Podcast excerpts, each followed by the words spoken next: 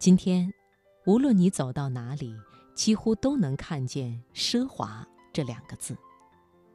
每一本时尚生活杂志都在不厌其烦地告诉你有关奢华的故事，每一个商品广告都试图让你感到他要卖的商品有多奢华。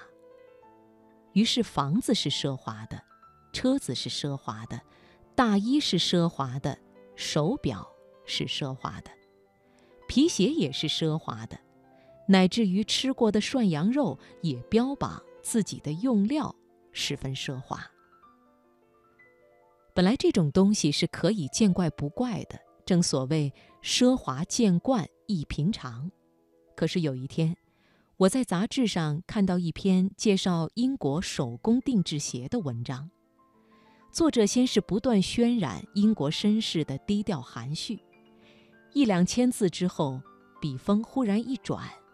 他还是未能免俗的要大谈这鞋子有多奢华，并定位它为低调的奢华，然后把绅士等同于品味，再将品味等同于奢华。许多媒体早就在奢华和品味之间画上等号了，但现在有人进一步连绅士也挂了上去，这就让我觉得有些刺眼了。我的生活奢华不起，我的言行也离绅士甚远。可我总算读过不少传说中的英国绅士写的东西，在我印象之中，绅士和奢华根本是两个完全不同的范畴。且看十九世纪英国绅士之间的通信，关于绅士的品味，他们是这么说的。某某某的家居朴实无华，真是难得的好品味。他是那种老派的绅士，一件大衣穿了二十年。他们会称赞一个人的朴实和惜物，低调而不张扬，却绝对不会把看得见的奢华当作品味，尤其不会把它视为绅士的品味。就以一双手工制作的顶级皮鞋来说吧。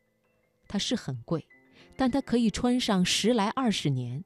这里头的学问，不只是它自身的质量，更是你穿它、用它的态度。首先，你会珍惜它，所以走路的姿势是端正的，不能在街上看见什么都随便踢一脚。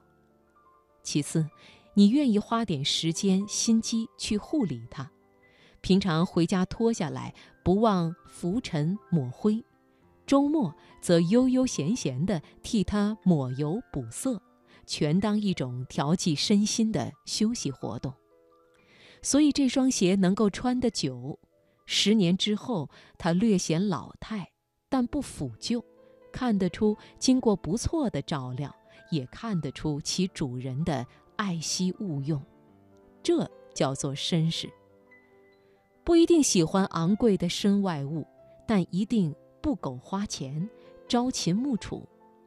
他的品味不在于他买了什么，而在于他的生活风格，甚至为人。他拥有的物质不能说明他，他拥有物质的方式才能道出他是个怎么样的人。当然，一个人不能做物质的奴隶，但他的人格性情，或许却可以借着物质偶尔散发出来。简单的讲，这就是教养。教养是一个何其古老，于今天又何其陌生的字眼呢？这个词本来才是品味的绝配，不过由于教养困难，奢华容易，我们今天才会把品味许给了奢华，让空洞的、无止境的消费去遮掩教养的匮乏。久而久之，甚至开始有人以为传统绅士皆以奢华为人生第一目标。奢华和教养的分界点在哪里？一个向外求胜，一个向内求安。无时无刻不在和他人相比，自然就倾慕奢华；无时无刻不在要求自己进步。自然就有了教养。愿大家在品味之中，追寻那份可传承的教养。